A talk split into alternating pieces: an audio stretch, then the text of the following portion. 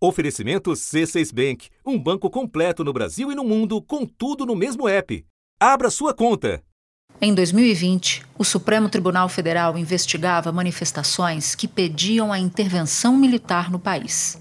E o elo dessa suposta milícia digital com o gabinete do então presidente da República foi encontrado. As apurações sobre o financiamento de manifestações com pedidos antidemocráticos encontraram mensagens do blogueiro Alan dos Santos, investigado no inquérito, para o tenente-coronel Mauro César Barbosa Cid, ajudante de ordens do presidente Jair Bolsonaro.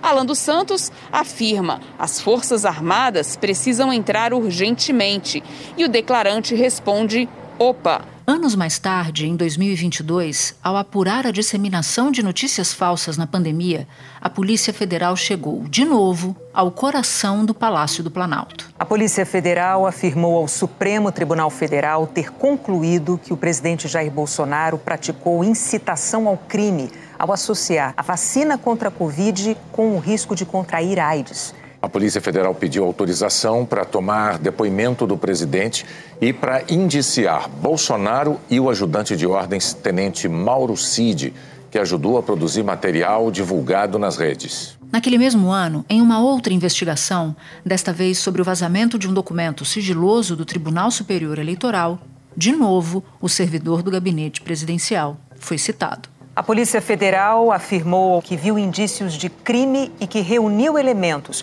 sobre a atuação direta, voluntária e consciente do presidente Jair Bolsonaro no vazamento de dados sigilosos numa transmissão nas redes sociais. O coronel Cid é alvo de investigação pela divulgação de dados sigilosos de um inquérito de um suposto ataque hacker ao sistema do TSE. Ele foi indiciado pela Polícia Federal. No caso mais recente, sobre as joias milionárias vindas da Arábia Saudita para o ex-presidente e para sua esposa Michele Bolsonaro, de novo, as digitais de Mauro Cid. Foi exatamente o coronel quem articulou várias tentativas para recuperar os bens que foram retidos pela Receita Federal no aeroporto de Guarulhos. O Mauro Cid, inicialmente, pensou em ele mesmo ir até o aeroporto de Guarulhos para pegar a, a, a, as joias. Olha só, nesse primeiro documento, primeiro ofício, que é dirigido ao Júlio César, lá embaixo está: autorizo que os bens sejam é, retirados pelo representante. Nome Mauro César Barbosa Cid. O primeiro sargento da Marinha, Jairo Moreira da Silva, foi a São Paulo em caráter urgente, a mando do tenente-coronel do Exército Mauro Cid, para atender demandas do senhor presidente da República.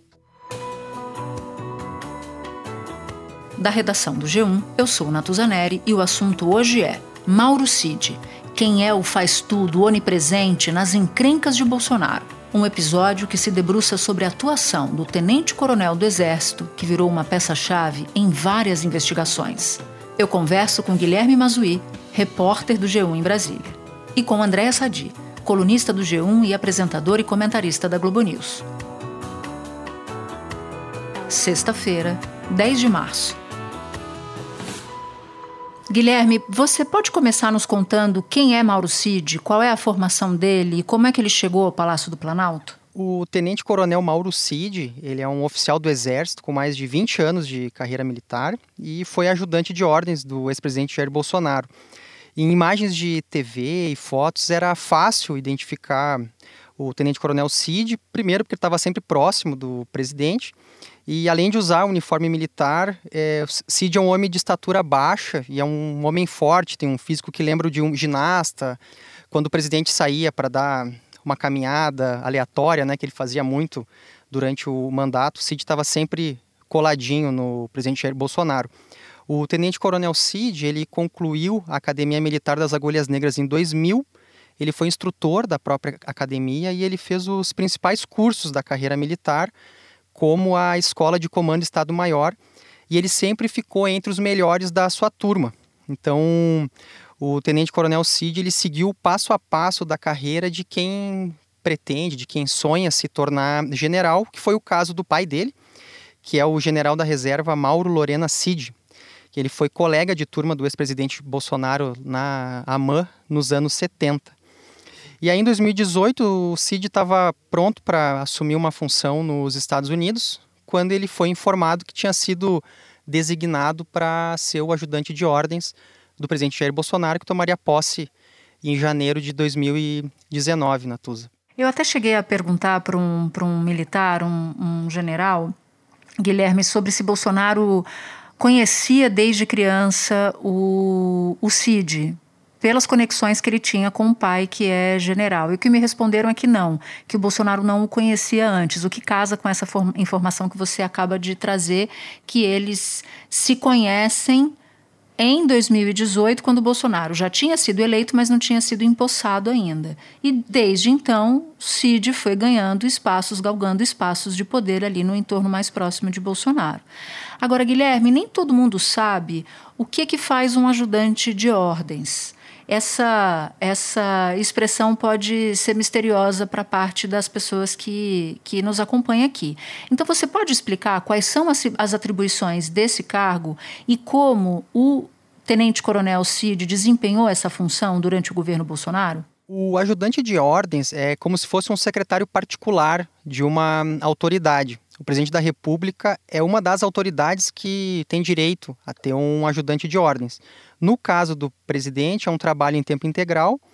Os ajudantes de ordem ficam tanto em Brasília quanto viagens dentro e fora do país. E é um trabalho de assistência direta, inclusive para assuntos de natureza pessoal, também para receber correspondências e outras atividades que, né, que o presidente solicita.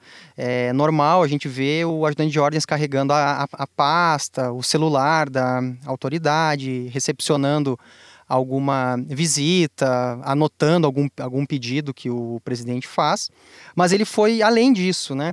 Ele ajudava a preparar discursos, ele ajudava a preparar o roteiro das lives que o presidente fazia nas, nas quintas-feiras. Ah, outra, vai, Cid, prepara outra pergunta aí, Cid. Vou falar um pouquinho enquanto está chegando o Cid aqui. O Cid também ele naquele famoso cercadinho do Palácio da Alvorada, pela manhã, muitas vezes era o Cid que sacava o celular e fazia a transmissão no perfil do presidente Jair Bolsonaro. É, o Cid também uh, encaminhava pagamentos de demandas particulares né, do, do presidente e da, e da própria família. E aí ele foi ganhando confiança a ponto de se tornar um dos principais conselheiros do presidente Jair Bolsonaro, tanto que ele virou uma figura conhecida da crônica política. E normalmente o ajudante de ordens é uma figura mais discreta, né? Ele também auxiliava o presidente, a, a, ele separava textos de imprensa para o presidente dar uma lida pela manhã, ele traduzia artigos, intermediava contato com algumas autoridades. O, o, o militar ele é, ele é fluente em inglês e espanhol.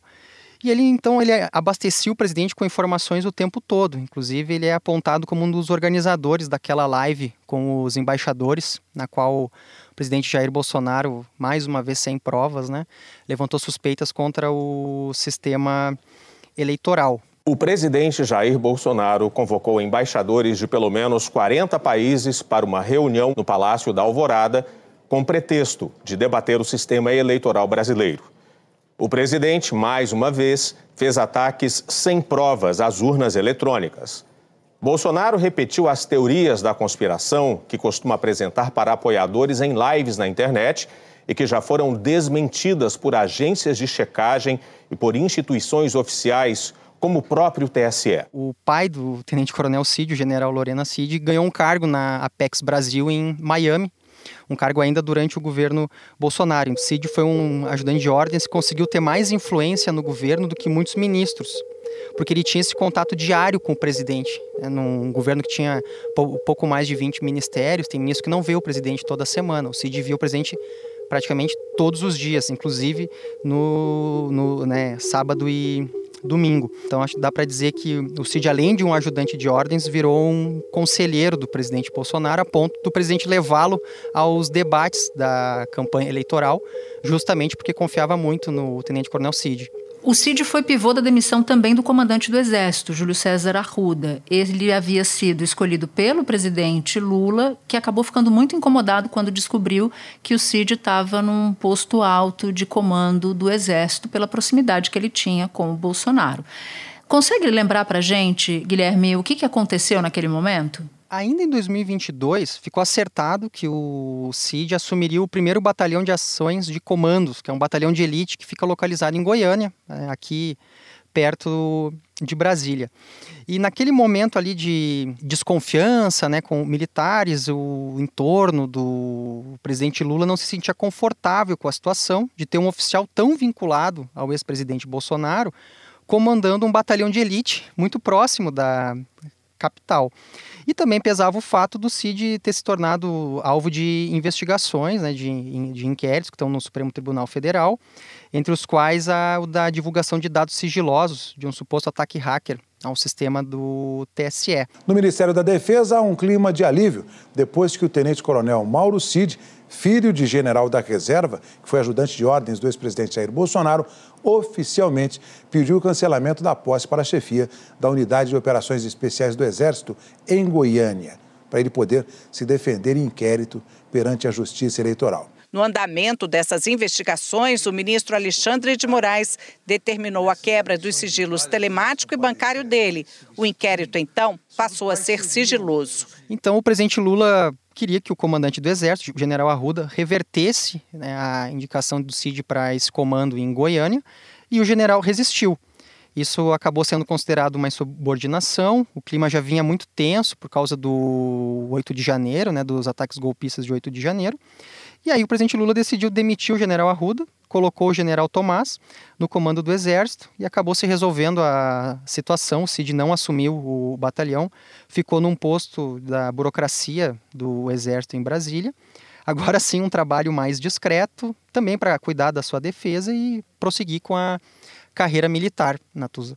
E os fatos das joias mostram que essa foi uma boa decisão, porque hoje estaria novamente a cúpula do Exército envolvida na história das joias milionárias.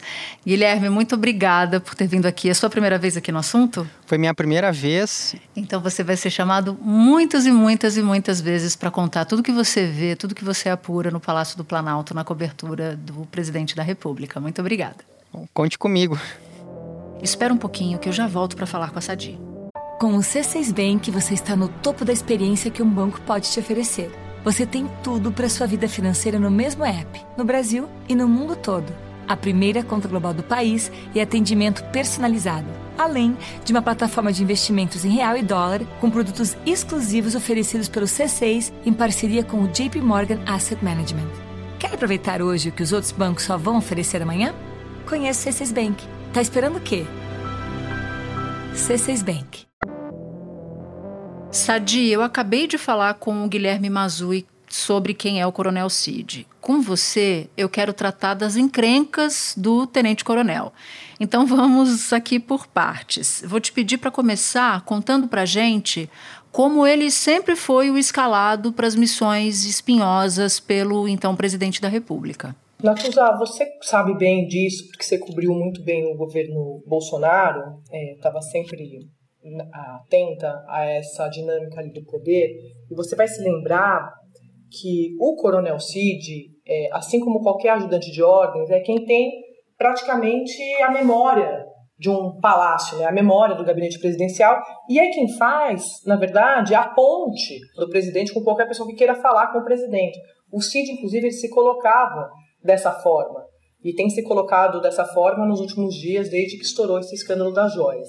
Por que, que eu fiz esse preâmbulo? Para responder a sua pergunta de como ele se escalava para essas missões. Ele se escalava de fato como. É, sabe aquela coisa assim, meio. Deixa que eu resolvo, deixa que eu mato uhum. no peito?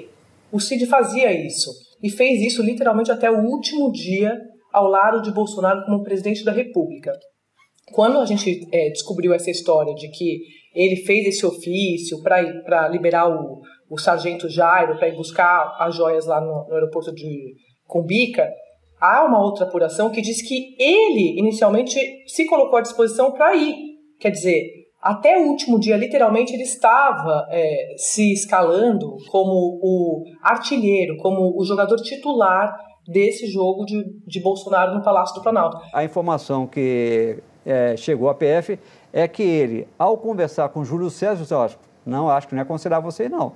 Acho que é melhor você mandar algum funcionário seu. E aí trocaram pelo sargento é Jairo Moreira da Silva, que acaba indo lá na operação. Jairo entra na sala da alfândega do aeroporto em Guarulhos. Quem atende o militar é o auditor da Receita, Marco Antônio Lopes Santana. Jairo mostra a ele um documento no celular. É o ofício assinado por Mauro Cid para o então secretário da Receita, Júlio César Vieira Gomes, indicando o nome de Jairo para pegar as joias milionárias. Tem esse material dele que está aqui? É o César Tavares, chefe do Presidente da República, dos bens, foram ofertados. Então, como é para incorporação? Quem liga é o coronel Mauro Cid, mas o auditor da Receita se recusa a falar com ele. Coronel, eu estou aqui no alfândega aqui já, estou falando com o supervisor deles aqui. A pessoa que gostaria de falar com ele falou que não está ciente do, do, não. do que se trata. Eu posso passar aqui para ele? Não, falar com ele? não posso, eu não posso falar no celular. Em seguida, o militar recebe uma segunda ligação de Mauro Cid, que continua tentando resolver a situação. Minutos depois, o então secretário da Receita, Júlio César Vieira Gomes, telefona e conversa com Jairo. Alô? E mais uma vez o auditor diz que não pode falar no celular. E eu não sei se você concorda, mas assim, a impressão que eu tinha fazendo essa cobertura era de que tinha muita gente no entorno de Bolsonaro querendo mostrar serviço, porque tem essa coisa de é, quanto mais você está próximo e quanto mais confiança você tem, mais poder você tem também. Então ele tinha esse acesso livre ao Bolsonaro, porque também ele era muito leal. Acho que é essa palavra que eu estou buscando e acho que isso define o Cid. Mas essa lealdade cobrava um preço, que era essa de se escalar para essas missões espinhosas, polêmicas, entre elas a última como a das joias, e vocês vão se lembrar também a da live das urnas eletrônicas. Durante uma live, Bolsonaro levantou suspeitas sem provas sobre o sistema eleitoral brasileiro, ao divulgar informações confidenciais. Citou o inquérito da PF distorcendo a apuração da Polícia Federal e fracassou no objetivo de demonstrar supostas falhas no sistema eleitoral brasileiro. No dia seguinte, Bolsonaro publicou nas redes sociais o link com a íntegra do inquérito da PF. Mauro Cid, que foi indiciado pela PF pelo crime de divulgação de documento sigiloso, já que, segundo a investigação, foi ele quem divulgou o inquérito na internet. Então, é, ele estava sempre por perto, quando tinha confusão, ele estava sempre por, por perto, porque ele de fato era a sombra do presidente. E em todas as outras investigações também rumorosas. Eu fui tentar entender, Sadi, como é que o Cid chega a esse lugar de figura de, de, uma das figuras mais importantes do governo Bolsonaro. Você concorda que, que ele é uma peça central do, do governo por tudo isso que você falou? Totalmente central e, a, eu quando eu falo memória eu quero eu quero dizer arquivo né? Então assim quando eu, qualquer pessoa que quiser fazer uma um livro ou quiser entender o governo Bolsonaro é impossível você fazer essa apuração sem você passar pelo Cid sem passar por ele exato. Não tem como. Assim é, essa coisa de Bolsonaro ah, Bolsonaro tem celular gosta de mandar zap gosta de twittar tudo isso é verdade mas as missões espinhosas e telefonemas até com uma espécie de é, blindagem né Natuza aquela coisa de ah, atende aí, diz que eu não quero falar. Esse cara é o Cid, esse cara sou eu. O Cid, de fato, ele se coloca neste lugar de é, defensor, de protetor do presidente. Mas é, nos últimos dias mudou um pouco o discurso, porque, é, por conta desse escândalo, também não quer parecer o que é. Que ele sempre uhum. foi muito ligado a Bolsonaro. Então ele quer fazer parecer que era uma coisa meio de missão, de militar, sabe? Aliás, você, você fala uma frase que ele disse não faz muito tempo atrás para alguns generais da ativa e da reserva que foram conversar com ele, porque foram vendo o tenente-coronel Cid se envolver em uma série de pataquadas e entrar na mira de investigações policiais, em razão da proximidade com Bolsonaro e do que ele topava fazer por Bolsonaro. E o que eles me explicaram é que Cid sempre devolvia esse tipo de conselho: olha, já está na hora de você sair desse posto de ajudante de ordens, você já está muito misturado, vai comprometer sua carreira militar. E ele dizia, ele respondia assim: eu vou cumprir, general ou ministro, a minha missão até o fim. Então isso traz essa expressão que você que você nos contou para definir por que, que ele era uma peça importante, pela lealdade que ele tinha ao Bolsonaro. E ainda sobre o caso das joias, quais são as principais contradições apresentadas pelas pessoas do entorno do Bolsonaro, em especial para as pessoas que têm contato, pelas pessoas que têm contato com Mauro Cid, de tudo que foi dito sobre, sobre o rumoroso caso das joias? Quando estourou o caso, todo mundo quis saber quando, de fato, o Bolsonaro soube das joias. Se ele sabia desde o começo, quando as joias entraram no Brasil em outubro de 21, ou se ele, é, como ele estava alegando, foi pego de surpresa no final do ano, ali com as joias, é, nesse episódio de tentar reavê-las. Onde entra o Mauro Cid nisso? O Cid começou a dizer nos bastidores que Bolsonaro é, soube em dezembro, não sabia antes, que a primeira-dama ninguém sabia de nada, que se o ministro Bento Albuquerque avisou para alguém ou avisou para o presidente, é, dificilmente ele não saberia, ou seja, nessa estratégia também de tentar isolar o presidente de toda, toda essa confusão e mais uma sinalização disso que a gente falava da lealdade, da proteção ao presidente Bolsonaro. É, a principal contradição para mim é o Cid e os aliados de Bolsonaro passaram a circular uma versão de que Bolsonaro soube no final do ano por intermédio do Júlio César, que era o chefe da Receita que o Júlio César teria ligado para Bolsonaro, falado, ó, oh, tem um presente lá do senhor na Receita, no, no aeroporto de Guarulhos, tem que retirar. E aí que Bolsonaro mandou o Cid resolver essa questão. Só que, Natuza, o que está acontecendo? O Júlio, o chefe da Receita à época, tem dito que não interferiu, não tem nada a ver com isso. Apesar de também tudo que a gente está apurando e as provas, as imagens, né, os documentos estejam é, desmentindo essa versão dele. Mas depois que o Júlio começou a dizer que não estava interferindo, o Cid também passou a dizer nos bastidores que Bolsonaro não se lembrava como ele foi avisado em dezembro. Acho que isso é um ponto central para mim, que eu até apurei aqui para o pod, porque eles vão, eles vão é, ajeitando, ajustando a versão conforme as informações vão saindo. Como assim Bolsonaro não sabia, assim, em 2021, um ano antes de, dessa suposta ciência dele, do caso, o Departamento de Patrimônio Histórico, que é ligado ao gabinete presidencial, comunicou ao Ministério de Minas e Energia que sabia dos presentes, queria informações sobre os presentes. Então, assim, como assim? O, o gabinete pessoal sabe, mas o presidente não sabe. Aí a justificativa deles para mim é: ah, uma coisa é presidência, uma coisa é presidente. ah, é tudo uma questão, é tudo uma questão de semântica. Eu te juro, eu tô ouvindo isso o tempo todo, assim, que mostra como eles não estavam preparados. Primeiro para a descoberta desse caso e segundo para sair do palácio, Natuza. É disso que se trata. Eles nunca, eles subestimaram, eles não acharam que é, eles precisariam limpar ou resolver as supostas cenas né, de, de eventuais ilícitos, eventuais crimes tão rápidos, eles não, não, eles não tiveram tempo. Essa é a minha impressão. Eu acho que a chave aí é que eles achavam, eles tinham tanta certeza que o Bolsonaro seria reeleito que eles não correram para desembaraçar essas joias lá em Guarulhos. Exatamente. E eu, até uma fonte brincando comigo esses dias falou assim: não, nem as joias eles tiveram tempo de resolver, tampouco a minuta do golpe, que esqueceram no armário. Foi encontrada uma minuta de um decreto no armário do ex-ministro da Justiça e que nessa minuta havia o objetivo de reverter o resultado da eleição. Ainda falando de investigações de atos contra a democracia, o presidente do PL, Valdemar Costa Neto, afirmou que propostas de decretos golpistas circulavam entre integrantes do governo do ex-presidente Jair Bolsonaro. E assim, uma outra contradição importante disso que você pergunta, que para mim é a pergunta central, você tem toda a razão, é eles alegam que o Bolsonaro ia retirar isso nessa urgência toda, e o Cid também alega isso, porque ele queria levar para o acervo pessoal dele. Não tem joia de 16 milhões de reais em acervo pessoal. Ah, mas aí é uma questão de interpretação. Não, não. É uma questão de lei. Ao jornal O Globo, o filho do ex-presidente, Flávio Bolsonaro, afirmou que não há nada de mal explicado no fato de a caixa com itens de luxo masculinos ter sido incorporada ao acervo pessoal do pai. Ele disse ainda que, na opinião dele, a caixa é personalíssima, independentemente do valor que o Tribunal de Contas da União tem esse entendimento agora, que a Comissão de Ética disse que não havia problema e que não tem nenhum dolo, maldade ou ato de corrupção da parte de Jair Bolsonaro. O entendimento do Tribunal de Contas da União sobre presentes a chefes de Estado é, na verdade, de 2016.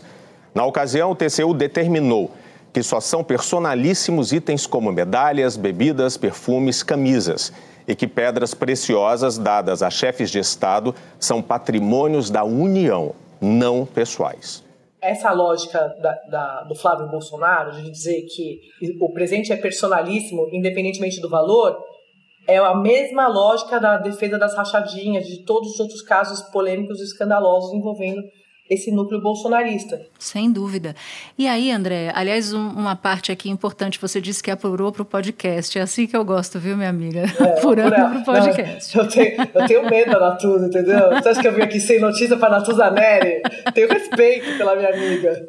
Agora, eu queria finalizar contigo, Andréia, tocando num ponto importante que é sobre essa figura, que a gente chamava de figura central ao longo da nossa, a nossa conversa, mas eu acho que os nossos ouvintes, quem nos ouve, precisa saber qual era o tamanho da utilidade do tenente-coronel Cid. Ele fazia o imposto de renda de Bolsonaro. Ele não era só um ajudante de ordens, ele alçou da condição de ajudante de ordens um papel de faz tudo e ainda conquistou mais conquistou o papel de conselheiro de Bolsonaro. Uma fonte chegou a me dizer que quando Bolsonaro ia passar feriado no Guarujá, na unidade militar, no hotel militar no Guarujá, o Cid era quem entrava no mar com Bolsonaro. Era o primeiro a acordar e o último a dormir. Ele pagava as contas de Bolsonaro, ele fazia o imposto de renda de Bolsonaro. Então ele sabe de cada poro da história de Bolsonaro na presidência da República. E eu sei que, que você tem apuração também sobre essa história de pagar a conta. Como é que era? Como é que você apurou que era isso? É muito impressionante isso que você conta da, do mar e de, de ele pagar as contas e fazer o imposto de renda, porque eu me lembrei de uma frase de um ex-ministro de Bolsonaro sobre o Cid que é assim: se alguém sabe, com certeza é o Cid. O Cid sabe. Ponto uhum. final. É simples assim. É, quando você quiser é, perguntar qualquer coisa da vida pessoal, desde é, esse entorno familiar, Michele Bolsonaro, as, as, brigas com os filhos, tudo, o Cid ele estava dentro do palácio. Então, por exemplo, a, essa história de Daniel Silveira, de Marcos Duval, que a gente viu no final do ano, da minuta da da, é, daquela reunião que eles queriam dar um golpe, outra reunião, sim, né? Sim. É, o, o Cid, é, ele não estava lá na hora, mas Bolsonaro contou para ele. Então, assim, até quando ele não estava, ele era o primeiro a saber, um dos únicos a saber. Então, a primeira coisa que você fala de é, qual a importância dele é, para essa trama central e final, um, é, no caso de pagar contas em assim, é uma denúncia, é uma reportagem do Metrópolis, né, da, do jornal Metrópolis, uma, uhum. Uma apuração que eles fizeram. Isso que você pergunta, na verdade, é uma investigação que ainda está em curso, está em andamento. O CID, inclusive, é alvo de algumas investigações por diferentes temas. Nesse caso específico do pagamento em dinheiro vivo, pelo menos uma fonte que eu vi confirma que ele sim fazia ele executava, ele pagava as contas de Bolsonaro, fazia alguns pagamentos de Bolsonaro em dinheiro vivo, em espécie, o que mostra essa relação de confiança absoluta de um presidente que todo o entorno sempre disse que vivia dessas teorias de conspiração, de paranoias e de desconfiança, então era um voto de confiança que ele, ele dava para o Cid. E, ao mesmo tempo, é, essa mesma fonte conta na versão dela que Bolsonaro, na verdade, ele gostava, pedia para que o Cid fizesse esses pagamentos em dinheiro vivo, porque ele teria uma preocupação de que um dia alguém pudesse fazer um, um depósito indevido na conta bancária dele. E que foi uma luta para o Cid conseguir convencê-lo a usar cartão. É, a gente não sabe se ele usa ou não, tá? O Cid acabou usando. A questão do cartão corporativo, né? Isso. E a, a, a, lista de quem utilizava o cartão em nome do Bolsonaro é uma bateria de cerca de 30 nomes, inclusive esse coronel Mauro Cid. Essa é a última versão atualizada que eu tenho dessa história do dinheiro, do dinheiro pago em espécie. Agora, Natuza, também Agora, essa, essa versão pode valer para outros casos, tipo rachadinha, pode virar moda, todo mundo pode usar isso, né? É, e tem um ponto importante: se você não acessa a sua conta, você não vai ver nunca que alguém depositou o dinheiro na sua conta. Então, uma forma de você de você saber quanto que você tem em caixa, quanto que você tem no banco, é entrando nele para pagar contas. Agora, Natuza, deixa eu te contar uma outra coisa que eu apurei aqui para você, que é o seguinte: você fala do CID, esse entorno militar, é, muita gente acha que neste momento ele estaria abandonado pelo Bolsonaro, ou assim, isolado. O Bolsonaro, em momento algum, abandonou o Cid. O Cid tem se queixado nos bastidores de abandono e isolamento dos militares. Que nenhum militar desses da turma deles telefonou para ele, ou procurou, ou, ou, se solidarizou, diferentemente de Bolsonaro, com quem ele tem conversado o tempo todo. Porque é isso que a gente está falando. Ele, a, a cozinha do palácio, o chefe da cozinha do palácio era o Cid, né? Então, assim, uhum. se, até para o Bolsonaro, até para eles alinharem as versões, ele precisa falar com o Cid. Porque é o Cid que vai lembrar o que aconteceu. Se foi o Cid que falou com o Júlio da Receita, por exemplo, em dezembro, como é uma das versões, o Bolsonaro precisa falar com ele para saber como é que era, como é que foi o que a gente combinou da gente falar. Eu adorei ter você aqui. Principalmente porque você chega, não chega só com uma análise brilhante, você chega já com uma apuração, duas, três, e aí esse, esse episódio vai para outros cantos que a gente não tinha nem pensado na hora de fazer o roteiro. Obrigada, minha amiga, um beijo para você. Obrigada, Natuza, é um prazer estar aqui, muito bom estrear com você. Você sabe que eu sou ouvinte do assunto, sou sua fã, apesar apesar de ser sua amiga, sua irmã, eu ainda sou sua fã. Então tem isso. Eu não podia passar vergonha, eu apurei, entendeu? Pro seu pódio. Beijo. Um beijo. Tchau, tchau. Tchau. Este foi o assunto podcast diário disponível no G1, no Globoplay, no YouTube ou na sua plataforma de áudio preferida. Vale a pena seguir o podcast na Amazon ou no Spotify, assinar no Apple Podcasts, se inscrever no Google Podcasts, no Castbox ou no YouTube e favoritar na Deezer. Assim, você recebe uma notificação sempre que tiver um novo episódio. Comigo na equipe do assunto estão Mônica Mariotti, Amanda Polato, Tiago Aguiar, Gabriel de Campos, Luiz Felipe Silva, Tiago Kazuroski, Etos Kleiter e Nayara Fernandes. Eu sou Natuzaneri e fico por aqui. Até o próximo assunto.